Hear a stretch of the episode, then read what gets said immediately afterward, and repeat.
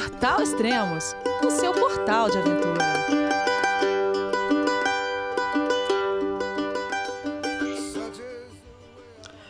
Bom dia, boa tarde, boa noite, bem-vindo a Extremos, seu podcast de aventura. Esse é o nono programa da nova série Diário da Quarentena. E hoje vamos falar com a querida montaísta Karina Oliani. Olá, Karina, tudo bem? João, é você, meu filho? Alô, pai. Eu consegui. Eu tô no cume do Everest. Eu vi, meu filho. Te acompanhei o tempo todo pela sua página Spot.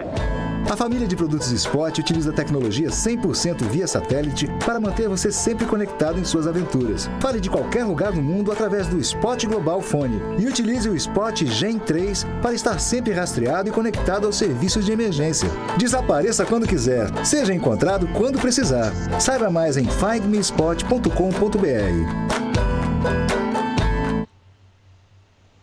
Olá, Elias, tudo bom? Tudo bem. Ah, pô, a conexão tá boa. A gente sempre conversa assim, a conexão ruim pra caramba. Você tá sempre longe, tossindo. Onde você tá agora? Agora eu tô tossindo também, só que de casa. oh, meu Deus, esse vírus, né? Que, que coisa sem precedentes aí pra nossa geração. É verdade. Eu tô falando isso porque teve uma vez que nós gravamos, você tava lá no acampamento base do Everest, falou que você subiu até próximo à cascata de gelo para poder pegar sinal. Nossa, foi, foi muito legal isso. É mesmo, foi em 2013 lá na face sul. Exatamente. Bom, você está em São Paulo, mudou muito sua rotina esses dias de quarentena? Elias, até que não, porque eu já tô me recuperando de uma lesão, né? Eu, eu uhum. quebrei a perna escalando e eu já tava 40 dias uh, parada por conta da cirurgia e da recuperação, e aí eu só continuei. Para mim, em vez de quarentena, vai ser, sei lá, seis meses.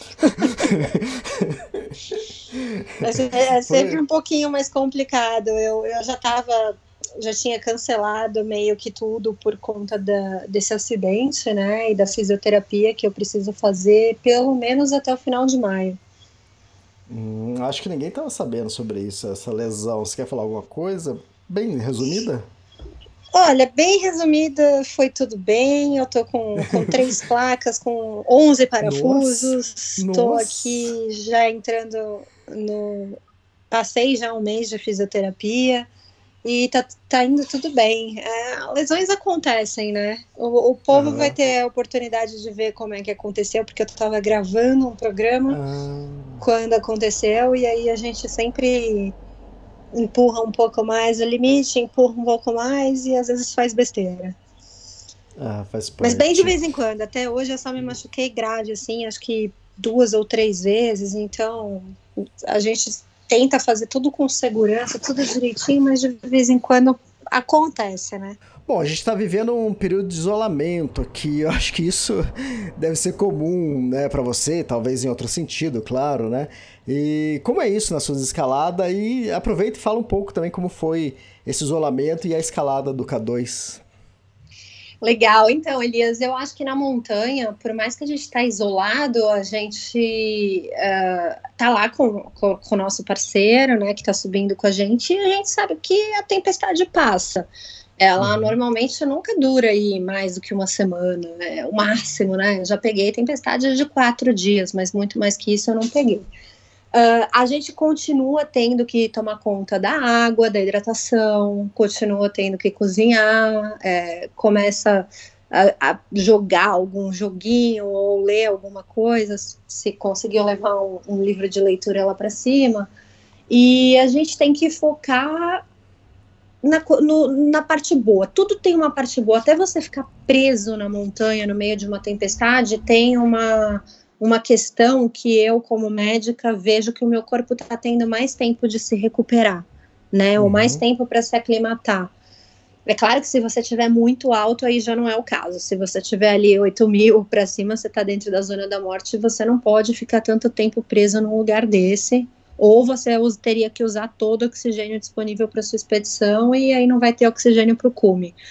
Mas agora eu vejo que é uma, é uma coisa diferente, porque você fala assim: ah, as pessoas estão em isolamento, mas está todo mundo fazendo Zoom, fazendo Skype, está todo mundo uhum. tendo como falar com seus. Não, não é um isolamento de verdade. Lá a gente é, acabou a bateria do telefone por satélite, você está realmente isolado. Aqui não, as pessoas se comunicam, elas conseguem fazer cursos online, elas conseguem uhum. se atualizar, elas conseguem ler o livro que elas quiserem elas uh, falam com família em qualquer canto do mundo, então é um isolamento bem tranquilo, né? Não acho que é um isolamento que dá para a gente comparar com esses isolamentos reais que a gente tem aí no meio de selva, no meio de deserto, no meio de montanha. E vou falar para as pessoas, é, olhar o lado bom das coisas. Todo mundo sempre fala, ah, queria um tempo para mim, queria um tempo para ficar em casa, queria um tempo para, sei lá, cuidar do meu cabelo, ou queria um tempo para ler aquele livro que eu sempre quis, ou para fazer um curso que eu sempre quis. Agora que as pessoas estão tendo esse tempo, elas precisam aproveitar, né? Aproveitar para dar mais carinho para os familiares, aproveitar para ver o lado bom de, de ter tempo. Caramba, tempo é o, vamos dizer assim, é o commodity ou, ou é o recurso Verdade. mais importante hoje em dia. Uhum. Porque tempo é uma coisa que não importa se você é o Bill Gates, uh, se você é o Mark Zuckerberg, se você é uma pessoa que não tem nada e mora na favela, o tempo ele é igual para todo mundo. O tempo que você tem de vida, quando chegar lá na frente e você estiver num leito de hospital, numa UTI, você pode querer pagar o dinheiro do mundo inteiro que for, você não consegue comprar tempo. O tempo é uma coisa muito preciosa, né? A gente é, é o que a gente tem, quando acabar a vida é aquilo, e quem aproveitou, aproveitou, e quem não aproveitou não tem como voltar atrás, de jeito nenhum. Então, agora que as pessoas ganharam é, um pouquinho dessa coisa tão preciosa, eu fico feliz quando eu vejo amigos e colegas, ao invés de reclamar, tal, eles postando coisas lindas, sabe? Estão uhum. fa fazendo brincadeiras que eles nunca fizeram com os filhos, ou estão planejando expedições e viagens que. Isso passa, qualquer tempestade passa, né? E quando uhum. passar, o que, que você fez com esse tempo? Você usou ele para para ter novas ideias, para criar coisas legais, para se informar, ou você ficou só reclamando que você estava isolado e depois você vai voltar a reclamar que agora você não tem mais tempo e que você só tem que ficar trabalhando 8, 12 horas por dia. Então é um pouco essa atitude mental sempre, né? Não importa se a gente está em isolamento, não importa se a gente está em isolamento completo, real, nas montanhas ou, ou no meio do mato, ou ou no meio do deserto, ou se a gente está trabalhando que nem um louco num isolamento de trabalho. É o jeito que você olha para isso, porque tudo, tudo na vida tem seu lado bom e seu lado ruim. E nas montanhas a gente aprende isso muito forte, assim, a gente vê pessoas extremamente fisicamente fortes, preparadas, cheia de, de músculo, de capacidade aeróbica, um VO2 na lua. Mas aí a uhum. pessoa chega na montanha e de repente ela vai super mal. E eu acho que é o psicológico, né? O psicológico, a nossa mente, a nossa atitude mental, ela manda no nosso corpo. Sim, é a única explicação, é... porque geralmente eu sou a mais fraca lá, viu, Elias? Eu sou sempre a, a mais a menorzinha, a pequenininha, menos musculosa. E, e eu acho que eu, eu mantenho a minha cabeça muito focada em tanto tempo que eu demorei para conseguir fazer aquela expedição acontecer, em todo o trabalho que eu tive que pôr atrás daquilo, todos os nãos que eu tomei. E aí, quando eu tô lá, eu dou tanto valor para isso, mas assim, tanto valor que eu não consigo reclamar e nem achar ruim nada que acontece, porque eu sei o quanto eu batalhei para estar tá nessas expedições. É, então, e acho que isso resume um pouco a escalada do K2 foco e determinação, né? Porque vocês tinham ali um, uma situação complicada, mais de 100 pessoas desistiram. Fala, conta um pouco. Foi, é, essa temporada já começou, eu convidei, né, o, o Máximo, que escalou o K2 comigo, e desde o começo ele já meio que não acreditava, ele tinha as dúvidas dele se a gente ia conseguir ir para o K2 ou não, e com razão, porque uh, foi muito difícil. Para você ter uma ideia, eu tive que ir para Brasília, uma pessoa que trabalha viajando, como você sabe que eu trabalho, eu tive que deixar o meu passaporte lá 60 dias e ficar sem meu passaporte brasileiro. Hum. Depois de ir até Brasília, eu fiquei nesses 60 dias de não saber se o visto ia sair, se não ia sair, você ter que ficar sem passaporte. A única coisa que me ajudou é, é que eu tenho dupla cidadania, então acabei conseguindo não abandonar trabalhos e viajar com meu outro passaporte enquanto eu estava lá com os 60 dias de passaporte brasileiro na embaixada. E, e aí, quando eu consegui que o passaporte fosse liberado, faltavam 10 dias para minha expedição. Então, é, dá um frio na barriga, sabe? E aí eu estava indo para a Índia, eu tinha, eu tinha um trabalho do Epic Shots, o workshop fotográfico da, da Pitaya Filmes, a gente ia viajar com um grupo de pessoas para fotografar o monastério mais remoto da Terra, para ir ali para aquela região muito linda na Caxemira, que é a porta de entrada dos Himalaias. E eu não podia, no mesmo passaporte que eu ia tentar entrar no Paquistão, ter um carimbo da Índia, hum. porque eles são inimigos de guerra. E hum. isso não é dito diplomaticamente, não está em nenhum site, mas todo mundo te fala. Se você tiver um carimbo da Índia, eles não deixam você entrar no Paquistão. Se você tiver um carimbo do Paquistão, você não consegue entrar na Índia. Então eu tive que fazer uma manobra de pegar um passaporte que ainda estava válido por um ano e na Polícia Federal cancelar o meu passaporte válido, tirar um passaporte novo, entrar na Índia com meu outro passaporte europeu e depois entrar no Paquistão com o brasileiro. Olha que confusão que foi. Só o começo da expedição. é, o pior ainda estava por vir ainda. Ah, yeah, ainda estava por vir. E eu estava lá na Índia, em Zanskar, com essas pessoas, e na sequência da Índia eu ia direto uh, ah, para Islamabad, no Paquistão, porque eu, é ali do lado, né? Se, aliás, se eu fosse andando, eu tinha que cruzar os Himalaias, tudo bem, mas eu estava a 200 quilômetros do K2 apenas, onde eu estava.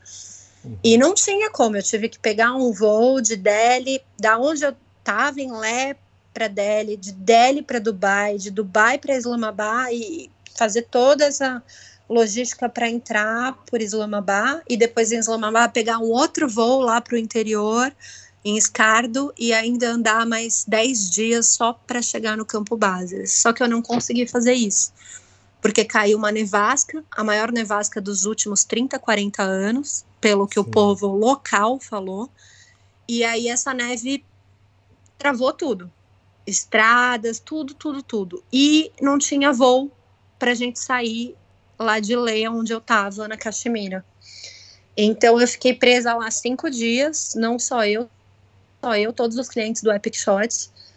Uh, ainda bem que a gente já estava num, num hostal, assim, confortável e tinha comida e estava tudo bem, mas a gente ficou lá esses cinco dias em isolamento e aí você começa a ver o quanto que a mente das pessoas fazem a diferença, porque a gente tinha ali, vai, vamos pôr um número hipotético, 20 clientes e 10 estavam jogando, estavam, putz, que legal, minha viagem prolongou, ok, vou ter que pagar a remarcação, mas isso é isso aí é o de menos, eu corro atrás.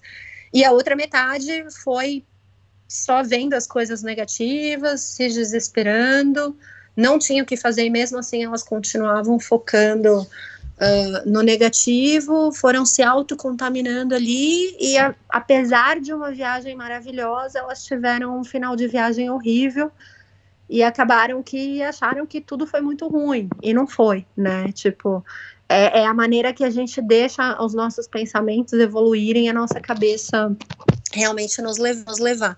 E eu fiquei lá uh, cinco dias, o povo da, que estava dividindo acampamento base comigo teve que deixar Islamabad. Ainda cheguei uhum. em Islamabad, tive mais dois dias de atraso porque eu perdi o voo. E aí, quando todo mundo já tinha saído de Escardo e já estava a caminho do campo base, eu ainda estava tentando chegar em Islamabad. Fiquei, já comecei a expedição super atrasada. Eu ia encontrar o, o máximo no meio do caminho, porque ele estava com os clientes dele fazendo o trekking até o campo base do K2. E ele também é, ficou lá sem, sem ter notícias, né? Sem saber, porque ele, já estava lá no, no, meio do nada, do Karakorum. E eu, eu atrasei pra caramba, comecei a minha expedição já de um jeito meio conturbado, assim, uh, e quando eu cheguei lá no, no acampamento base, eu vi que não ia fazer diferença nenhuma, mas foi um início de expedição difícil, viu? Desde essa saída da Caxemira até chegar lá. Não foi fácil. Esse, e esse foi só o começo, Elias. Depois o negócio ainda piorou. Então, piorou porque tinha bastante agências, né? Tinha bastante pessoas, tinha acho que quase 150 pessoas escalando essa temporada. Tinham 120 que é... pessoas 120. nessa temporada, né? Das 120 a gente tinha vários times lá, tinha pelo menos aí um, uns seis times diferentes no acampamento base do K2, fora os times que estavam no acampamento do Broad Peak, de outros picos ali vizinhos do K2. Um, e essas 120 pessoas, de, de todas as nacionalidades que você pode imaginar, quase do mundo, tinha gente lá. Uh, todo mundo fez um planejamento para a gente fazer cume no dia 17 de julho. Porque, como uhum. você sabe lá, no K2 ele é diferente das outras Sim. montanhas. O K2 ele é conhecido como uma montanha bipolar, né? Porque o tempo lá é muito feio e quando fecha, fecha de uma vez e vem aquelas tempestades horríveis mesmo. E aí a gente não teve muitas janelas de tempo bom de cume, e uma das primeiras janelas que abriram foram essa do dia 17, então todo mundo fez a logística para fazer o ataque ao cume e fazer cume nesse dia. Só que quando a gente chegou, estou falando da, da, minha expedição, que era eu, o Máximo e um Sherpa. Uhum. Quando nós três chegamos no acampamento 4, que é o último acampamento antes do cume, do K2, a gente saiu à noite quando deu meia-noite, a gente saiu para o cume, só que a gente já saiu sabendo que alguma coisa muito ruim tinha acontecido, porque as, tinham várias luzes que ao invés de estar tá subindo, estavam descendo. Hum. E depois da gente escalar umas três horas e chegar num platô assim lá em cima, a gente encontrou essas pessoas que estavam descendo e elas falaram que um avalanche grande varreu as duas últimas cordas fixas. Exatamente as duas últimas que levavam para o cume ali depois do bottleneck. E não tinha como, né? Duas cordas fixas, um avalanche gigante. Então a gente voltou para o campo 4 e todo mundo no dia seguinte desceu para o campo base, para o 2, para o base, né? Todo mundo não, não tinha como ficar lá em cima. E nessa, muito, muita gente entendeu que era um sinal da montanha, que não era para continuar escalando, Muita gente entendeu que era uma temporada de muita avalanche, muita neve, e realmente tiveram avalanches assim. A gente escutava avalanche quatro, cinco vezes por dia, estava escalando, vi, vi os avalanches nas montanhas vizinhas, na frente, do lado. Uh, era uma coisa bem frequente, bem mais frequente que no Everest. E na face sul, né? Na face norte, praticamente eu não, não vi nenhum avalanche quando eu escalei em 2017, mas na face sul tinham avalanches frequentes, mas assim, nada comparado com o K2 nessa temporada. E aí, praticamente 100 pessoas, cerca de 100 pessoas dessas 120 que estavam lá, foram embora, foram para casa e falaram: bom, esse é o fim da temporada, é o fim da expedição. E alguns teimosos resolveram ficar e é, eu sou parte desse grupo sempre, né? É o que eu te disse, eu, eu, eu não desisto fácil. Eu tenho essa coisa do meu pai, que eu peguei dele. A gente, desde pequeno, a gente aprendeu que persistência uh, é a chave do negócio. Não é força, não é, é persistência, né? Porque uma hora Exato. você vai aprender com seus erros e uma hora você vai conseguir chegar lá.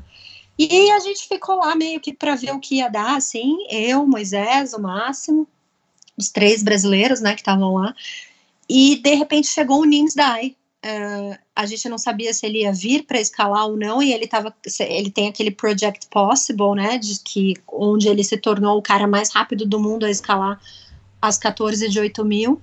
E quando ele chegou lá, ele chegou com uma atitude mental muito incrível, assim, ele chegou muito forte, muito positivo, todo mundo falando para ele, não, mas lá em cima tá horrível, tá tendo muita avalanche, e varreram as cordas. Ele falou: Ó, oh, não me importa, o meu time de Sherpas é, é, o time de Sherpas mais forte do mundo. Eu confio demais no meu time e a gente vai subir, vai fixar tudo de novo e a gente vai fazer isso porque é o meu projeto, porque imagina, olha como o tempo melhorou, isso sim que é um sinal de que a montanha tá dando a segunda chance para quem ficou, e não sei o que. Aí ele disse pra gente que a gente poderia, a gente não poderia subir com ele no mesmo dia, ele não queria uhum. ninguém ajudando a fixar corda, nada, ele queria subir só com a equipe dele, mas que a gente poderia subir um dia depois. E aí a gente fez isso, a gente subiu exatamente um dia depois dele, e ele fez come no dia 24 de julho e a gente fez come no dia 25. E ele fixou todas as cordas com o time incrível dele de outros quatro Sherpas, Sherpas incríveis, inclusive o Mingma David, que é aquele que fez o maior número de resgates no Everest até hoje, né? Uh, os Sherpas, assim, fisicamente, você olha para eles e fala, gente, como eles estão magros, eles ainda tinham acabado de vir de outras duas escaladas de 8 mil na sequência, mas a hora que os caras começam a escalar, você entende a força desses Sherpas e, e dessas pessoas incríveis. E eles fixaram as duas cordas, fizeram cume, e aí desceram e falaram pra gente, pode ir que, que vocês vão fazer. E aí a gente foi 24 horas depois e deu tudo certo. Fantástico. E você se tornou a primeira mulher brasileira a escalar o K2, né? E, a, e segunda no geral, né? Porque acho que só o Niklevix tinha escalado antes, né? É, o Niklevix tinha escalado antes. Ele, se eu não me engano, fez três ou quatro tentativas, né? Até ele conseguir fazer o K2. E eu também era para não ter conseguido na primeira tentativa, mas, mas no fim no fim deu certo. A persistência valeu a pena. E me tornei. Para mim, esse negócio de se eu fui a primeira, a segunda, não, não é tão importante. Uh, eu, o que, que me importa é o que eu aprendi, é o que eu vivi, o que eu evoluí, é, como a minha técnica de escalada melhorou, né? Poxa, depois, ah. Para você ter uma ideia, eu tive que escalar o K2 em uma semana duas vezes. Porque Sim. eu tava praticamente 500 metros do cume, dia 17, quando eu tive que descer tudo de novo, descer para o campo 4, para o 3, para o 2, para o 1. Isso que eu já tinha subido, feito minha aclimatação até o 2. Aí eu desci tudo. E depois de dois dias que eu estava no campo base, o Nims chegou. E quando ele chegou, ele sobe muito rápido. Ele foi, tipo, do base para o 2, do 2 para o 4, fez como e voltou em quatro dias. E eu não tenho esse ritmo. Eu, eu conheço, né, uma das vantagens que eu tenho aí de, de ter esses mais de 10 anos de alta montanha, que eu conheço o meu ritmo, conheço meus pulmões que não são super fortes, eles sempre me dão um pouquinho de trabalho na montanha, eu, eu não posso ficar mega ofegante no começo da escalada, que eles pioram muito, então eu tenho que ir num ritmo uh, progressivo, até os pulmões esquentarem, porque eles sofrem bastante com o ar seco e com ar super frio, de menos 20, menos 30 graus.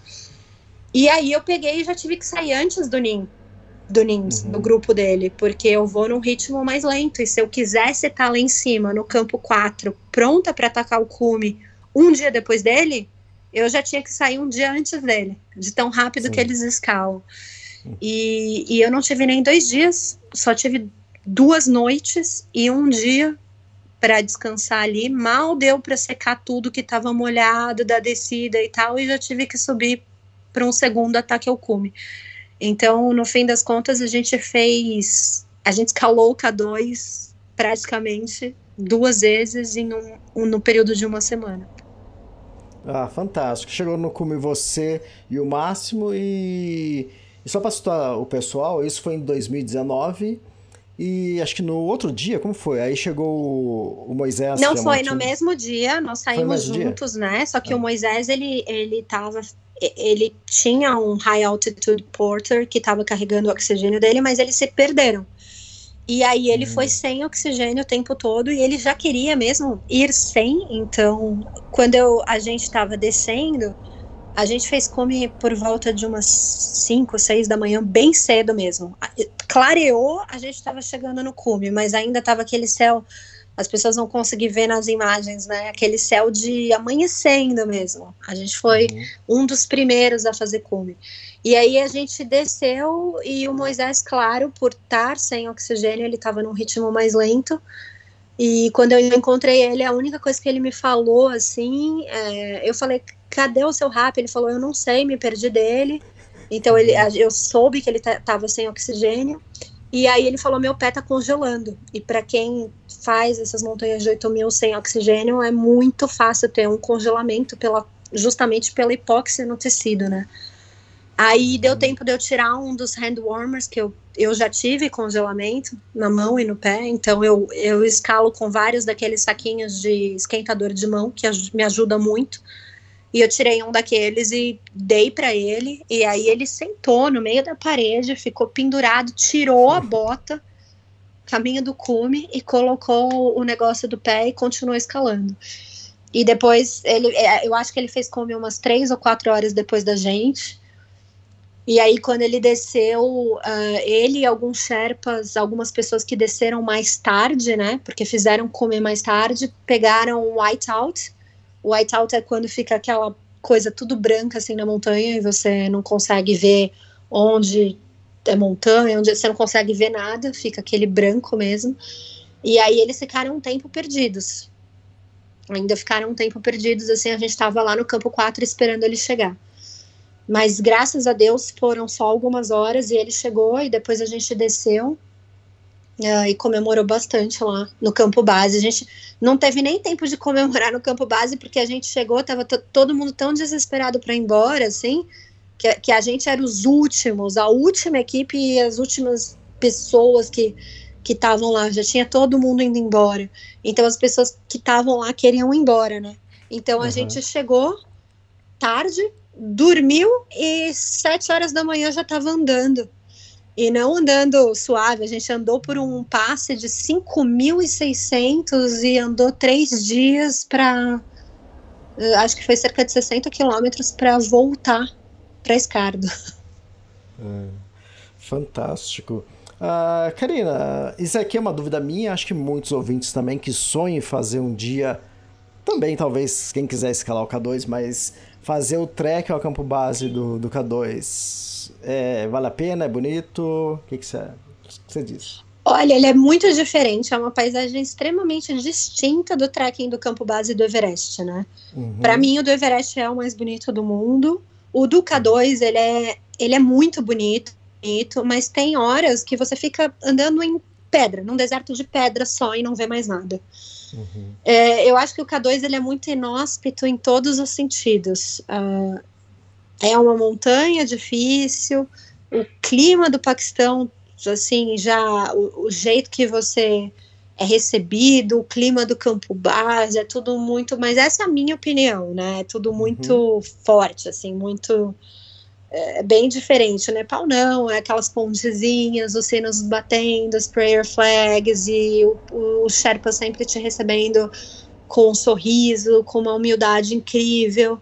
Já no Paquistão tem lugares que você vai que tá todo mundo segurando um fuzil na mão e aquelas burcas ou aquele uniforme militar extremamente diferente pra gente, né? Apesar de que as pessoas dos vilarejos de lá são muito boa gente e, e eles a princípio têm um, um, certo pé atrás com nós ocidentais, né, que não somos fiéis e, e somos completamente diferentes, mas depois você vê que eles uh, eles são boas pessoas, assim, depois que quebra essa primeira barreira aí de, de conhecer.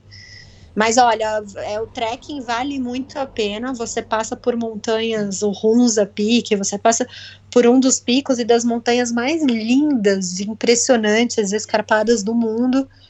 Vale bastante a pena, apesar dele ser bem mais longo e ter menos estrutura para turista, né? Então, assim, Sim. quem quer um lodge, quer um chuveiro quente de vez em quando, quer uma comidinha legal, uma coisa mais limpa, vai lá pro trekking do campo base do Everest. Agora, quem quer uma coisa mais hardcore, pode ir pro Paquistão que vai encontrar.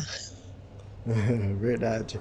Bom, é, você falou que para você não liga muito em números, mas pra gente que é do, do extremo, a gente contabiliza também e faz tudo parte de um jogo, né? É, no Everest, você também foi a segunda mulher, a, quer dizer, a primeira mulher e a segunda é, brasileira a escalar o Everest pela face sul pela face norte, né? E também o é, primeiro foi o que é, eu nem sabia, mas depois que eu escalei eu descobri. Você que me falou, Elias, você lembra que você que me falou que eu, eu fui a, a, primeira, uma das. A, você me deu um número na época, eu não sei se eram 12 ou 16 mulheres no mundo só que tinham feito Isso, as duas faces, a verdade. face sul e a norte do Everest. Uhum. E outra coisa, curiosidade também, que a cobertura online que eu sempre faço, acho que a outra pessoa que faz algo bem parecido, e mas não usa tanta a imagem de localização, é o Alan Arnett, né, que é, do, é dos Estados Unidos. E, uhum. Mas a gente teve uma informação em primeira mão, que foi você que passou, que o Kylian Jornet estava fazendo a segunda tentativa dele e até então ninguém sabia. E, e foi legal isso também. É, o Kylian era meu vizinho de acampamento base. Então, lá no base, é, imagina, o cara escalou o Everest num tempo recorde de um jeito incrível, só que ele não ficou satisfeito que ele não voltou para o base, ele voltou para o campo base avançado, que ainda é lá em cima, né? E uhum. para qualquer mortal, isso já teria sido um motivo de comemoração incrível, mas para o Killian foi: eu não atingi o meu objetivo, eu quero do base ao base. E ele descansou uhum. lá pouquíssimas horas e voltou de novo, correndo Everest acima. uma coisa realmente impressionante. Sim, impressionante. Eu lembro de ter, eu lembro de ter passado para a Ana e falei: Ana, é, o Killian voltou. Ele falou: Mas como? Ele falou, eu não tenho nenhuma informação. Eu falei, eu falei, essa informação que eu tenho é da Karine que tá lá na, na base. Aí ninguém acreditava, e nisso foi rolando. Acho que passou não sei quantas horas para começarem a entender aí que a notícia rolou, mas bem interessante. O pessoal adora a cobertura online do Extremos, mas é isso, né? Ela é boa porque tem muita gente que participa, né? Não tem como eu fazer tudo daqui, Não, mas né? ela é então maravilhosa. Você foi, foi bem pioneiro nesse sentido e, assim, todos, minha família, meus amigos, todo mundo fala, gente, agradece esses extremos porque a gente não sai. As duas vezes que você escalou, a gente tava lá 100% do tempo com o site do Elias aberto. Né, e a família sempre também é um bom suporte, né? E na cobertura eu sempre falo, né? Tem que tomar cuidado do que eu falo, porque se você quiser colocar muita emoção ali, você sabe que tem a família. Você vai matar pai, mãe, vó, né? Todo mundo. Você mata alguém, é verdade. então você tem que ser bem, bem conciso no que você vai falar, porque tem muita gente que acompanhando. Mas é legal. E a família sempre ajuda também. Sua família sempre me ajudou. Então é muito jóia. Fala bom. só um pouquinho do da escalada do, da face norte? O quão diferente é da sul? A face norte ela é, ela é muito mais inóspita, assim. Ela é mais comparada ao K2, porque você tem muitos trechos de escalada em rocha e gelo realmente expostos. Uhum. Um, na, na face sul, eu encontrei partes, mas não encontrei nenhum cadáver no meio do meu ataque ao cume, no dia que eu ataquei o cume. Na face norte, sem querer, eu vi pelo menos 12 corpos lá no meio. Nossa. Perdi até a conta, mas foi mais ou menos isso. Porque não tem como você não ver. E dá para entender que, que na face sul, às vezes dá para você ir lá e tirar o corpo. É, um, é um, uma face menos íngreme, num geral. Mas uhum. a face norte, ela é muito exposta e ela é muito é, rochosa, ela tem diversas partes que você tá você escala em corda fixas, mas tem diversas partes que você tem que se desclipar e não tem corda e você tem que andar realmente sem segurança nenhuma até a beira de um precipício. É, um daqueles três degraus, né, na face norte tem o step 1, 2 and 3. É, eu estava descendo e na hora de descer eu tive que em um desses steps me desclipar e eu fiquei mais ou menos uns cinco minutos desclipada. Sabe quando você olha para o lado e você fala, bom, não cai, porque caiu, morreu, não tem segunda hum. chance. É, então é uma face que eu acho muito mais, considero muito mais técnica, mas justamente por ela ser mais direta, mais técnica, mais íngreme, ela também é muito mais curta. Uh, eu estava fazendo o Trekking Solidário, que foi uma parceria do Gente de Montanha com o Instituto Dharma, em 2017, em abril. Eu terminei esse trekking solidário, eu fui ver a escola que a gente construiu lá no Nepal, na, no vilarejo do Pemba, em Patle. E aí, depois disso, eu, que eu fui para a China. Eu, eu saí de uhum. Katmandu e tentei voar para Lhasa, não consegui voar para Lhasa, meu voo pe pegou uma tempestade no meio do caminho, a gente teve que pousar numa outra cidade, a cidade dos pandas lá na China. e ficamos ainda dois dias lá até os aviões poderem voltar e pousar em Lhasa. E aí, quando eu cheguei em Lhasa, já era dia 2 de maio. Então, eu, quando eu cheguei, já estava todo mundo, já tinha feito o primeiro e o segundo ciclo de aclimatação. Uhum. E eu sabia que eu, que eu ia estar atrasada, né? Mas ainda não sabia que ia atrasar mais ainda com essa questão de um voo que foi desviado. E aí, quando eu, eu cheguei, era tipo assim: daqui duas semanas é a janela de cume, então acelera aí. E eu só fiz um ciclo de aclimatação. Fui até o North Cole, subi um pouquinho acima do North Cole, até ali, não cheguei no campo 2, mas para cima do North Cole. Desci, descansei três dias e fui para o cume, e fizemos cumes e voltamos. Então, somando tudo isso, eu chegar lá no campo base, escalar, descer, voltar pro, do a base avançado até o base normal, foram 20 dias só. Então é como Nossa, se eu tivesse feito uma expedição inteira em 20 dias. E pela face sul você leva quase 50 dias, né? Pela face sul demorou bem mais. A, a nossa expedição demorou 48 dias. Uhum. Então é mais do que a metade ainda, né? Sim. É, é uma face bem técnica. Se você não tiver mais preparado, um conhecimento de alta montanha, conhecer seu corpo bem, é, muito mais gente desiste pela face norte do que pela face sul. Sim, exatamente. Uh, Karina, é, essa aqui é uma série né, chamada Diário da Quarentena e vários é, outros programas eu tentei amarrar um pouco com filosofia, e alguns não, mas às vezes mais é, implícito, outras vezes citando alguma coisa.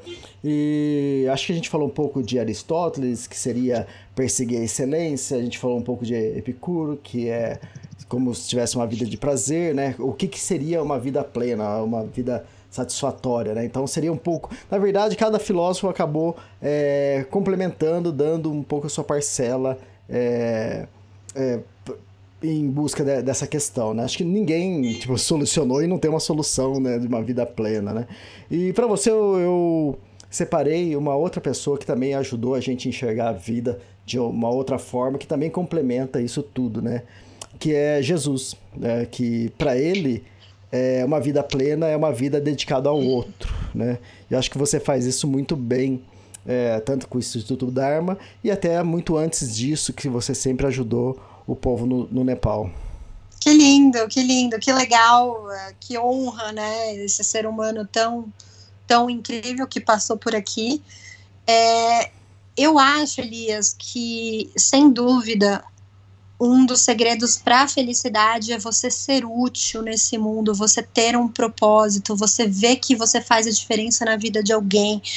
É a felicidade da gente poder dar ela é sempre muito maior, muito mais verdadeira do que a felicidade de receber.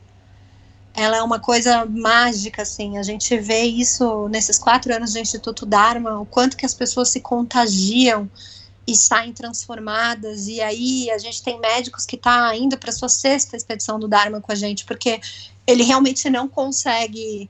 Uh, ontem eu fiz uma live com uma médica muito querida nossa que está trabalhando para o Médicos Sem Fronteiras no Iêmen a primeira expedição, o primeiro trabalho voluntário que ela fez como médica foi com Dharma.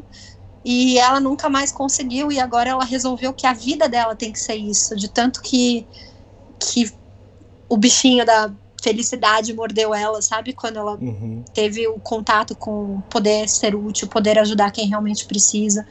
Então é claro que a gente faz isso para os outros, mas a gente faz isso principalmente por nós porque isso traz uma felicidade muito grande, muito verdadeira, né? Eu comecei a ajudar o vilarejo de Pátula em 2013. A gente decidiu que a gente ia fazer esse trabalho solidário de água, de levar água e saneamento básico para os vilarejos na descida do Everest, o Pemba e eu. Uhum. E desde então, o Pemba também começou a fazer esse primeiro trabalho com uma ideia que nós dois tivemos na descida e nunca mais parou de ajudar os outros. Hoje ele é um dos maiores empreendedores sociais do Nepal. Ele fez tantas melhorias no vilarejo de Patley, ele conseguiu doação da Suécia, ele conseguiu. É, ele abriu a ONG dele mesmo e ele faz um trabalho incrível lá e não vai parar nunca mais. E a gente do Dharma também nunca mais vai parar, porque é um, é um negócio que é abençoado, né? Você vê sempre a gente está sem dinheiro no caixa, não tem doação, não tem nada, mas aí a gente fala, vamos fazer uma determinada ação e o universo começa a conspirar a favor do Dharma. É muito bonito de assistir isso, é muito incrível. Ah, fantástico, é, eu lembro da que você até agora acabou de citar há pouco. É, que vocês construíram escola, acho que vocês construíram também, acho que poço, acho que ponte. Então, são ações reais, né, de estrutura que vai ficar ali para eles para sempre. Sim, com certeza. Isso é muito legal, mas eu acho que a, a nossa principal contribuição para esse vilarejo, mais do que ponte, do que vaso sanitário, do que escola, é a possibilidade de educação que a gente está dando para essas crianças. Então, se elas quiserem trabalhar como altitude porter e carregador, como os pais uhum. na montanha, eles vão, mas se eles quiserem ser advogado, ou piloto de avião, ou cabeleireiro, ou o que eles quiserem, eles também vão ter essa opção, né? E é você dar essa opção de futuro para essa geração. Eu acho que essa foi a principal contribuição nossa para eles. Fantástico, parabéns. Bom, para finalizar o programa, tem algumas coisas engraçadas que você lembra que aconteceu nessas expedições aí para contar para gente? Tem, as coisas engraçadas é o que não falta. Bom, vamos lá, né? Uh... É Elbrus. Elbrus, tenho. É, Elbrus foi uma expedição tanto quanto exótica. Eu saí de uma especialização médica que eu fiz, durou três anos lá nos Estados Unidos. E eu lembro que terminou a especialização, eu fui receber o meu diploma no Colorado. E aí lá no Colorado tem um parque que chama Maroon Bells. É um dos parques nacionais mais fenomenais, mais todo lugar que você olha nesse parque parece uma pintura de quadro. E aí eu terminei de fazer uma trilha e tava com tanta sede, tanta sede, eu vi um poço, assim, eu comecei, mas eu bebi pelo menos, sabe quando você tá com aquela sede avassaladora? Eu bebi um litro e meio de água. Uhum. E quando eu tava nos 100 ml finais, assim, apareceu um americano e falou, meu Deus, você não pode beber essa água. Eu falei assim, por quê? Eu olhei pra água, a água tava tão limpa. Ele falou, é, o Marum Bells está contaminado com beaver fever, beaver fever. E eu, que raios é? Tipo, a febre do castor, e, e aí eu dei um. Cheguei dei lá o Google Beaver Fever, é o nome que eles usam para uma giardia extremamente resistente, que dá uma diarreia horrível, que hum. destrói o intestino até dos ursos locais que moram lá, o que dirá dos humanos. E eu já tinha bebido um litro e meio daquela água, eu falei, bom, Deus me ajude, né?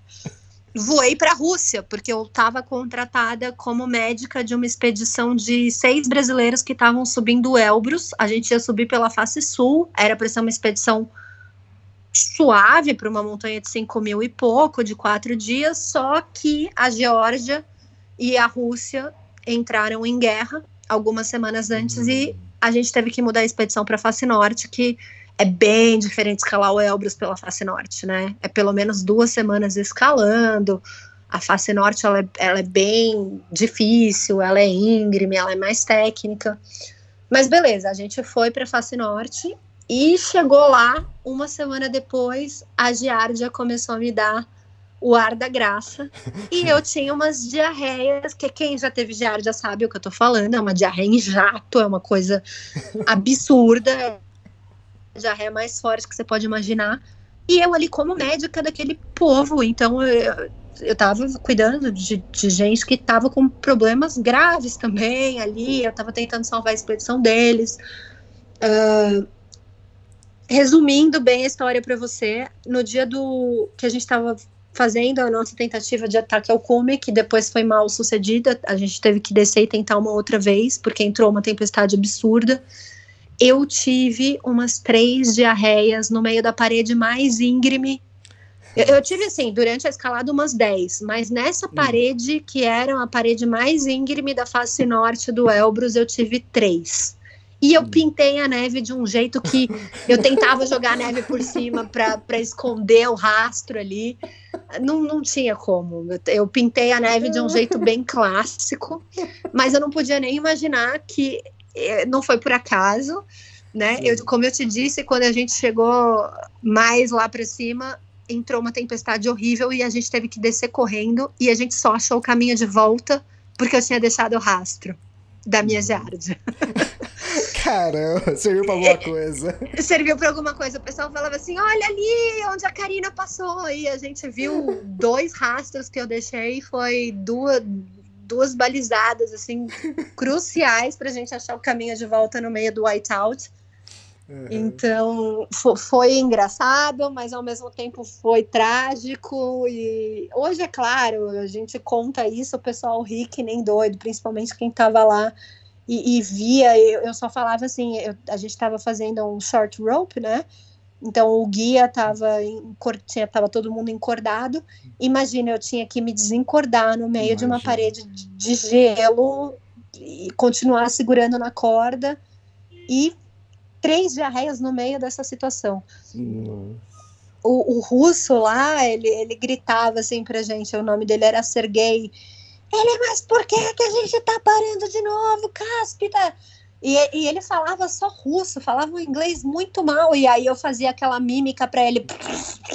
tipo, e ele ria, ele ria, mas ele foi ficando muito irritado, né? Porque foi Sim. uma vez, ele riu, depois foi a segunda, depois na terceira ele já não riu mais, que ele, ele viu que estava vindo uma tempestade super séria e que a gente não tinha tempo de chegar, mas aí no fim das contas a gente teve que todo mundo descer. E num se, segundo momento, só três brasileiros subiram e fizeram come do Elbrus nessa expedição. Os outros uhum. quatro foram embora. Tá. Legal. Ah, tem uma do K2, mas antes de você falar do K2, é, pro K2, um dos seus patrocinadores foi o Outback, né? E eu conheço o Gils, que é o vice-presidente, isso há 30 anos, uh, amigo de adolescência, daquele grupinho fechado de amigo que a gente tem pra vida toda, né? E ele tinha comentado, né? Falou, ah, Karina acho que vai dar uma palestra pra gente quando voltar do, K, do K2, né? Aí tudo bem, tinha esquecido já disso, né? Aí a gente tem o, o, grupo dos amigos, né, no WhatsApp. Aí eu tô assim uma noite assim, daqui a pouco eu vejo uma foto, né? E ele postando, ó, ah, a Karina tá começando a dar palestra agora, né, aqui no Outback. Falei, poxa, que legal, né? Eu respondi pra ele, pô, que legal. Manda um abraço pra ela, né? E você sabe como que é amigo, né? Adora sacanear, né? E aí passou um tempinho, ele falou assim: Elias, eu falei com ela, mas ela falou que não te conhece, não.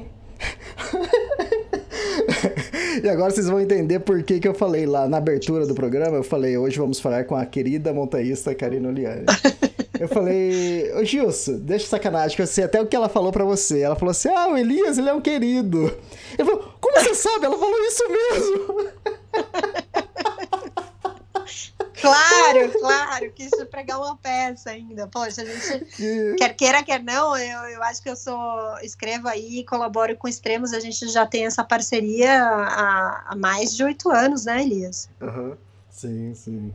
E eu sei como é, são os tratamentos que você trata, assim, ah, ô querido, não sei o que tem. Eu falei, aí eu quebrei ele, né? Eu falei, eu sei até o que ela falou. Ele, ele não acreditou. Ah, que legal. legal. É, o, se não são esses parceiros, se não são essas pessoas que acreditam na gente, né? O Gilson, o Pierre Berenstein, do, do Outback, o pessoal da John John. A gente teve também a Gillette Venus, a Volvo, que foi os primeiros a falarem: não, a gente vai contigo para o K2. E, e o pessoal da Pulsar Invest, é, se não fossem eles, não tem como, né, Elias? A gente sabe quanto custa, custa escalar essas montanhas de 8 mil. Elas são, são expedições, expedições longas, como a gente sabe, são expedições muito caras. Então, no começo, lá, a primeira vez que eu fui para o Everest, foram três anos só para conseguir viabilizar financeiramente a expedição. Uhum. É, foi muito não, foi muito. Ah, que falta de louça para lavar, Aí eu escutei umas outras coisas assim, tipo, ah, essa mulher, esses pessoal aí que treina no pico do Jaraguá e acha que um dia vai chegar no topo do mundo. Então uhum. a gente escuta e passa por muita coisa que as pessoas não sabem. Uhum.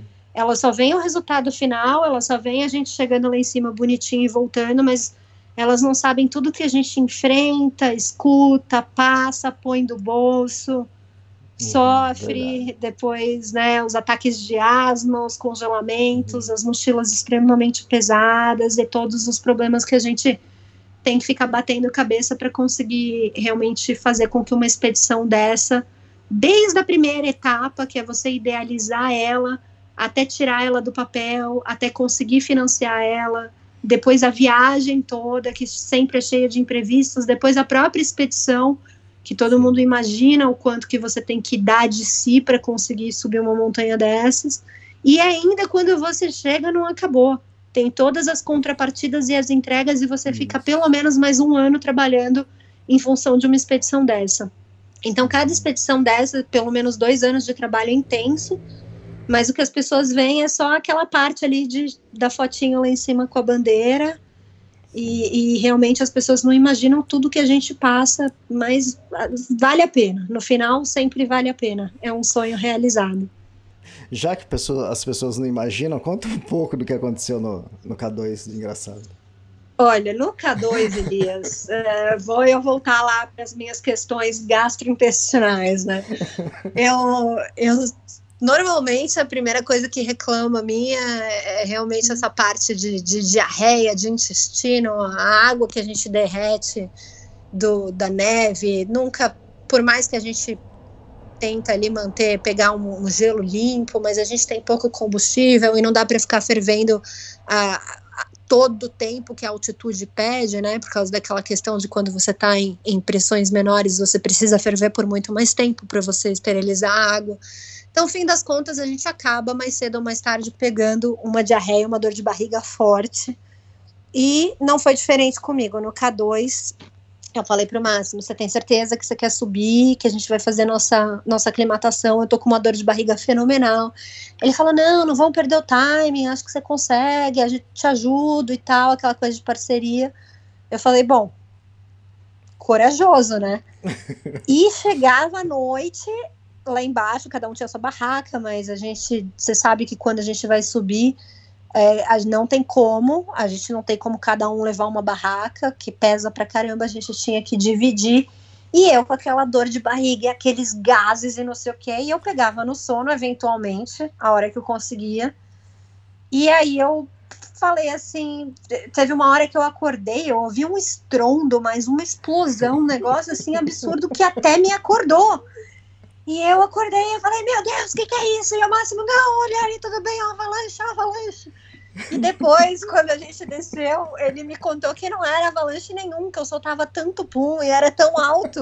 Mas para não me deixar sem graça, ele falava, volta a dormir, é foi um avalanche lá fora. e nesse mesmo dia, nessa mesma é, aclimatação, né, nesse primeiro ciclo que a gente fez, a gente chegou no campo 1 do K2, que é um, um, campo pendurado na montanha. Você não tem um ambiente plano onde você pode caminhar e você pode andar um pouquinho e fazer uh, suas necessidades, o número dois ali num canto ou no outro. Você só tem a sua barraca para ficar. Para ficar. Uhum. E bem nesse dia, quando a gente chegou no campo 1, me deu uma diarreia insustentável, não dava para segurar e a gente já tava os dois dentro da barraca e eu falei, Máximo, põe a cabeça para fora. Ele, como assim? Eu falei, fecha o zip, põe a cabeça para fora e fecha o zíper e fica com esse pescoço para fora que eu tô com diarreia. Ele, mas você não pode sair, você vai cair, como é que você vai fazer? Eu falei, não, deixa que eu me viro. E aí eu tinha aqueles saquinhos, né, de wag bag e tal, para não deixar o, o cocô ali na montanha e é, eu falei, pelo amor de Deus, põe uma música, porque eu sabia que ia ser um negócio, um barulho, é, no mínimo, frustrante, é, mas com certeza ia deixar marcas para sempre. eu falei, põe uma música, e aí ele colocou aquela do Dire Straits, Money for Nothing, The Chicks for Free. Eu falei, essa não, eu adoro essa música. Ele virou e falou assim, mas Oliane, que música que você quer para cagar, pelo amor de Deus? E ai, foi uma situação terrível. Mas consegui, tive a minha diarreia ali, falei para ele ficar com a cabeça para fora mais uns 10 minutos para barrar carejar e subimos do K2 mesmo contra todos, against all odds. Ai, Elias, é cada, uma, viu? Imagino, imagino, viu? Uh, Karina, pô, foi fantástico mais um podcast. E sempre é legal os podcasts com você. E, e esse, além de a gente aprender muito, saber um pouquinho mais das suas expedições e, e também dar um pouco de risada, né? Uh, Isso é muito é, bom. Isso é sempre bom. A gente tem que pegar todos esses momentos que a montanha dão de dificuldade terríveis pra gente e adicionar humor que é o jeito de passar por eles de uma maneira mais leve. E acho que a vida também, Elias. Vamos, vamos, se a gente puder levar alguma lição disso, vamos rir disso que a gente está passando, né? Quantas coisas engraçadas que não estão acontecendo aí nas quarentenas. Tem, tem tanta piadinha também que eu recebo, eu, eu me mato de dar risada. E a gente tem que, que usar um pouco de humor para deixar os períodos pesados da vida mais leve, com certeza. Exatamente. Karina, obrigado então por mais um podcast. Obrigada a você pelo convite e até é. a próxima expedição, que agora está um hold, mas daqui a pouco a gente começa a trabalhar de novo para ela. Tá ok então. Muito obrigado. Beijo, até mais. Um beijo, tchau, tchau. Tchau, Feliz Natal.